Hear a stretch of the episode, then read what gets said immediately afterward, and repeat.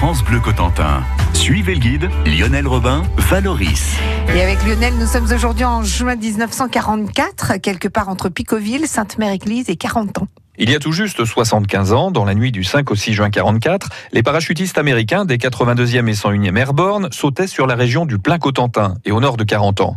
L'un des objectifs à l'ouest de Sainte-Mère-Église était de prendre le pont de la Fière, lieu éminemment stratégique pour les Alliés. Il fallait obligatoirement le contrôler car de ce passage sur le Merderet dépendait le maintien de la tête de pont. Éric Belloc est le conservateur de l'Airborne Museum de Sainte-Mère-Église. Aux alentours de midi, le 6 juin, le pont de la Fière sera aux mains des Américains qui vont se dire ça y est, c'est bon, on tient le pont, maintenant on attend la relève.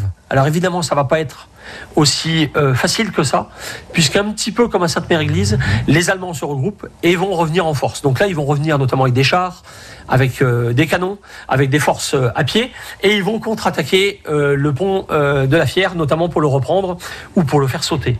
Et les combats vont se dérouler cette fois-ci pendant trois jours et trois nuits euh, autour de ce pont où les, parachutistes euh, américains alors arriveront à tenir ce pont et se rendront maîtres de toutes les voies d'accès et du petit hameau qui est face euh, à la Fière et, arriveront à passer de l'autre côté du Merdoré et à tenir une tête de pont assez solide sur toutes les rives du Merdoré afin de tenir une ligne de front assez importante pour sécuriser ces ponts de, de Chef du Pont, de la Fière et de Sainte-Mère-Église. Donc au soir du 6 juin, les objectifs de la 82e sont totalement euh, atteints. Pour ce qui est de la 101e, j'allais dire, c'est presque la, même chose, euh, sauf deux sorties de plage qui sont pas totalement sécurisées au soir du 6, mais euh, le reste des objectifs de la 101e est également euh, euh, sous contrôle. Mais l'histoire n'en était qu'à son début car l'un des objectifs à venir sera Cherbourg. Cherbourg et son port en eau profonde, indispensable aux Alliés pour l'approvisionnement de leurs troupes. France Bleu Demain, dans la vie en bleu, Charline Saucé, organisatrice du Forum Inversé le 17 juin, nous expliquera comment trouver un emploi pour les plus de 45 ans. Et puis direction les États-Unis, la cuisine américaine sera à l'honneur. Ce n'est pas que les hamburgers et la junk food, loin de là. Liam McLaughlin du restaurant L'Americana à Cherbourg nous donnera toutes ses recettes. France Bleu Cotentin. Devant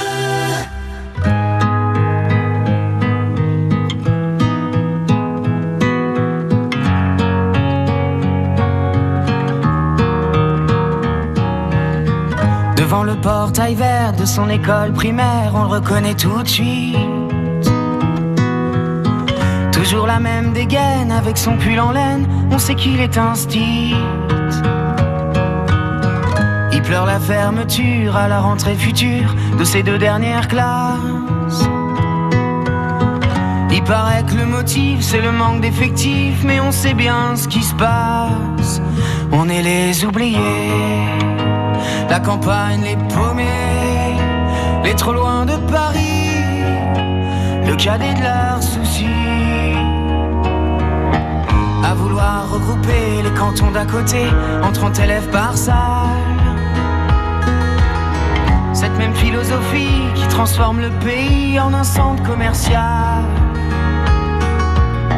Ça leur a pas suffi qu'on ait plus d'épicerie, que les médecins se fassent la malle. Personne en ville, y a que les banques qui brillent dans la rue principale. On est les oubliés, la campagne, les paumés, les trop loin de Paris, le cadet de leurs soucis. Qu'il est triste le patelin avec tous ces ronds-points qui font tourner les têtes. Qu'il est triste le préau sans les cris des marmots, les ballons dans les fenêtres. Se demande ce qu'elle va faire de ces bons becs qui collent. Même la voisine d'en face, la peur, ça l'angoisse, ce silence dans l'école. On est les oubliés, la campagne, les paumés, les trop loin de Paris, le cadet de leurs soucis. Quand dans les plus hautes sphères, couloirs du ministère, les élèves sont des chiffres. A des gens sur le terrain, de la crêpe plein les mains, qu'on prend pour des sous Ceux qui ferment les écoles, les cravates et du col, sont bien souvent de ceux. Ceux qui ne verront jamais, ni de loin ni de près, un enfant dans les yeux. On est les oubliés, la campagne, les paumés, les trop loin de Paris, le cadet de leurs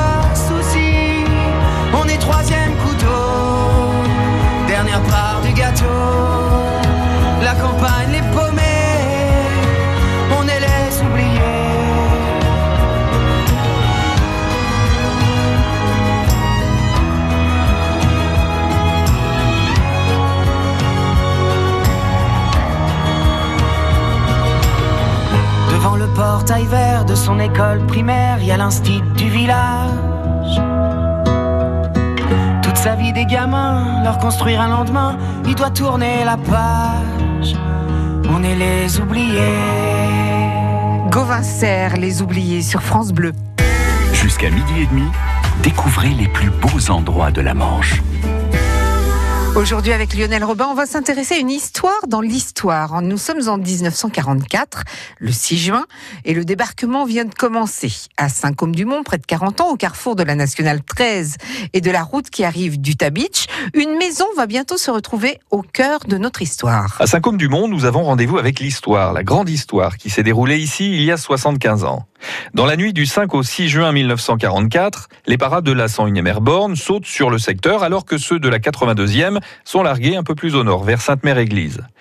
Près de Saint-Côme-du-Mont se trouve une maison qui a été le théâtre de violents combats à un carrefour stratégique des routes venant de Saint-Côme-du-Mont au nord et d'Utah Beach à l'est et qui mène à 40 ans, le fameux Deadman's Corner. Ce site est devenu aujourd'hui le D-Day Experience. Emmanuel Alain est le directeur de ce musée et de cette maison entrée dans l'histoire à l'aube du 6 juin 1944. Effectivement, on est alors plutôt dans les premières heures, puisque la maison a servi de poste de commandement pour le, le, le 6e régiment de parachutistes allemands. 40 ans était un objectif prioritaire euh, pour le jour J. Les Alliés l'avaient bien compris, puisqu'en fait, pour relier les forces débarquées à Omaha Beach avec les forces débarquées à Utah Beach, vous étiez obligé de prendre 40 ans. C'est le nœud routier, c'est le nœud ferroviaire également.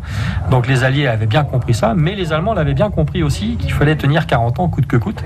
Et la seule unité d'élite qu'il y a au 6 juin 44 dans les environs, c'est un régiment de parachutistes qu'on surnommera les Diables Verts par la suite. Et donc ils font leur poste de commandement dans cette maison le 6 juin au matin.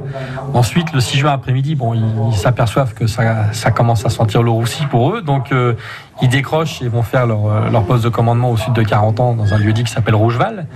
Euh, par contre, la maison se transforme en infirmerie de campagne pour ces fameux parachutistes allemands. Et puis la maison est prise le 7 juin par les parachutistes américains, cette fois-ci, qui eux gardent cette infirmerie de campagne, mais qui en font également le poste de commandement de la 101e Airborne.